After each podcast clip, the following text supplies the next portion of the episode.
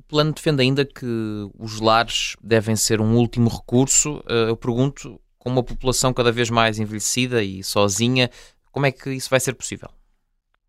O plano que defende relativamente à questão dos lares é, acima de tudo, uma, um, portanto, mudança de paradigma com uma aposta na qualidade da prestação de cuidados, algo que até já foi feito na portaria dos lares, que entretanto foi alterada para uma simplificação do que é necessário, por exemplo, para lares mais pequenos versus lares maiores. Por outro lado, uma aposta na formação e capacitação. O Centro de Competências de Envelhecimento Ativo já está neste momento no terreno e a dar a formação aos, uh, portanto, auxiliares de ação direta dos lares e uh, aposta em sistemas de qualidade com uma melhoria da qualidade dos cuidados prestados nas pessoas.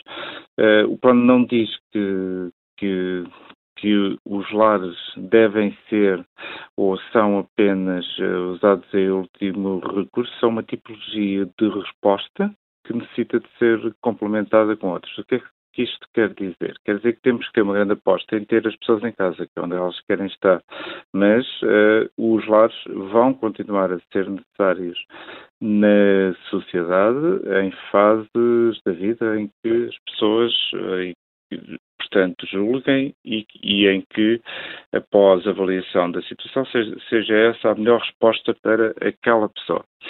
Agora, uh, temos, muitas, temos, outras, temos outras opções e é aí que o plano aposta. Porque quando nós hoje em dia perguntamos às pessoas onde elas querem estar, a grande maioria delas responde que quer estar na sua casa, na comunidade onde está, portanto, inserida e querem ter o máximo de autonomia possível. Então, temos que ter uh, as respostas viradas para esses âmbitos, nomeadamente termos um apoio domiciliário adequado que consiga manter as pessoas em casa. O que é que é, que é necessário fazer para isso? E é, e é aí que o plano uh, para, para cada um destes objetivos responde, que é para que uma pessoa fique em casa, muitas vezes é necessário fazer pequenas adaptações nas suas casas. Então, o plano tem, tem previsto, e há financiamento já previsto para isto, para que sejam feitas pequenas obras de adaptação na casa das pessoas. Uh, temos que aqui aumentar, portanto, a eficiência energética para que as pessoas tenham condições em termos de, de, de, temperatura e de condições para estar nas suas casas. Então, portanto, existem medidas para isso. Vão ser necessárias ou podem ser necessárias, em alguns casos, pequenas ajudas técnicas, ou seja, portanto, ajudas e apoios para que as pessoas se consigam manter em casa. Por exemplo, Portanto, algumas vezes pode ser necessário uma barra de apoio para a pessoa sair da cama, ou uma cama, portanto, articulada. E o plano cria linhas para que isto possa, portanto, acontecer. Para irem depois as equipas dar o apoio necessário em casa, e o apoio necessário vai ser diferente para cada um, ou seja, as equipas, portanto, adaptarem à necessidade das pessoas, com uma grande articulação que já está, Uh, portanto, acontecer e deve ser ainda, ainda fortalecida entre a saúde e a segurança social, para que, usando as equipas uh, com os profissionais adequados, se responda à necessidade daquela pessoa, pre preservando a sua autonomia. Temos depois também que, para isso, hoje em dia, nós, nós até conseguimos, e portanto existe tem situações e tecnologias que nos, nos, vão tornar mais fácil esta proximidade e com que as pessoas uh, acedam facilmente a estas equipes. E, e, então devemos, portanto, usar também. É isto que faz o plano, que é esta integração das várias atividades necessárias para que algo corra bem, como aqui neste caso e neste exemplo, de mantermos as pessoas em casa mas uh, a resposta não poderá ficar só por aí.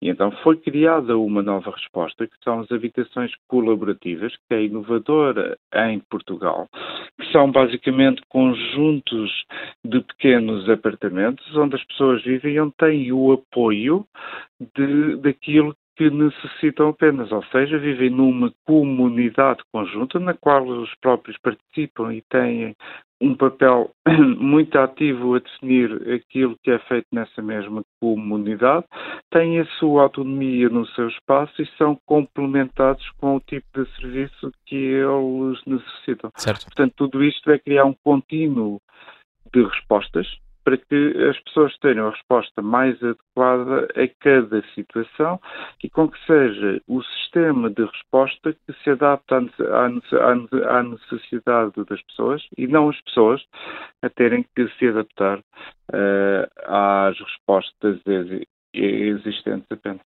Tenho só mais duas questões. Uh, a primeira é se é possível promover um envelhecimento ativo e saudável entre idosos com baixos recursos fala concretamente de, de baixas pensões? Nós temos tido, uh, relativamente aos rendimentos, há aqui situações que nós temos que ter em conta. As reformas aumentaram nos últimos tempos e esse aumento foi um aumento efetivo, ou seja, foi um aumento acima de, das taxas de, portanto, inflação. Portanto, é necessário prosseguirmos o caminho uh, com isso. Por exemplo, eu posso dizer que na última década alguém que tinha há 10 anos atrás uh, uma reforma de 500 euros atualmente anda pelos 650 euros, portanto é praticamente 30% de portanto, aumento. Por outro lado, foram, foram foram, foi criada mais uma medida importante, ou seja, foi reforçada, que foi o complemento solidário para os idosos, que em 2024, pela primeira vez, subiu para um nível acima do limiar da pobreza, portanto está, está, nos 551 euros. Isto leva a que nos últimos anos, antes estamos a falar de, nos últimos uh, três anos, tivemos um aumento de, uh, portanto, superior a 20% deste complemento e é complementado com outras medidas, como por exemplo a questão de termos os medicamentos com 50% de desconto naquela percentagem que os utentes pagam, uh, para além da comparticipação já do Estado. E isto passou a ser automático. Ao passar a ser automático, abrangeu logo mais, uh, até agora, ao início do ano, mais de 127 mil Uh, pessoas a terem isto. Portanto, com isto nós estamos a, portanto, a aumentar os rendimentos e a deixar uh, uh, rendimentos disponíveis para que eles tenham este envelhecimento saudável. Por outro lado, as atividades que são implementadas no terreno, que são atividades que, e muitas vezes nós temos atividades até de promoção do próprio por exemplo, do exercício, de uma alimentação mais saudável, da prevenção da doença com o acesso a um, portanto, SNS que, que nós temos que é gratuito.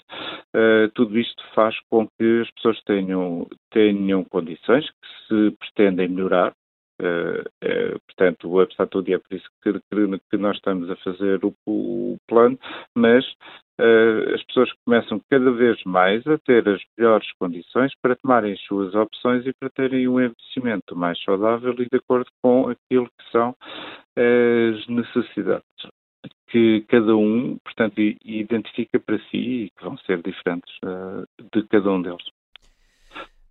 Vamos ter eleições em março. A mudança de governo pode ter impacto na implementação de, das vossas medidas?